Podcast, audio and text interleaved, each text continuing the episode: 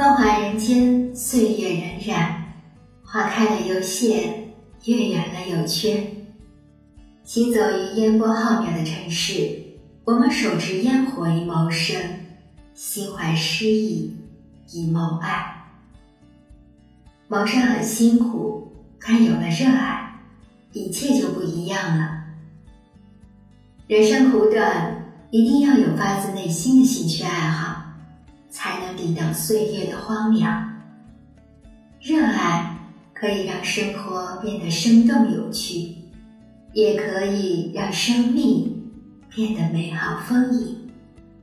比如读书、喝茶，比如养花。萌宠，比如旅行、探险。热爱可以颐养身心，也可以抵岁月漫长。再多的艰难困苦，再多的诋毁嘲讽，都可以化干戈为玉帛，在悠长的岁月里熠熠生辉。最后的最后，热爱的事情已经和时光完全融在一起。慢慢雕琢我们的容颜。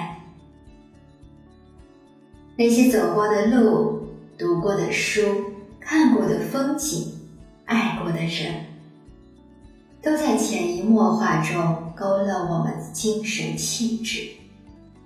纵然人生也会有风雨、有苦痛，但我们依然可以在庸俗的人间烟火中。活出潇洒的坦荡，活出盎然的诗意。在活着的韩文版自述中，余华这样写道：“作为一个词语，活着，在我们中国的语言里充满了力量。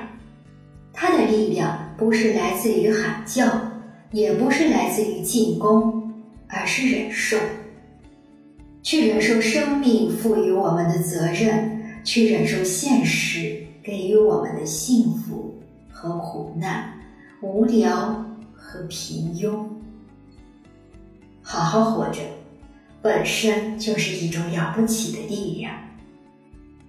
人生是一场漫长的修行，在旅途中也会有各种各样的遇见，遇见花开半夏。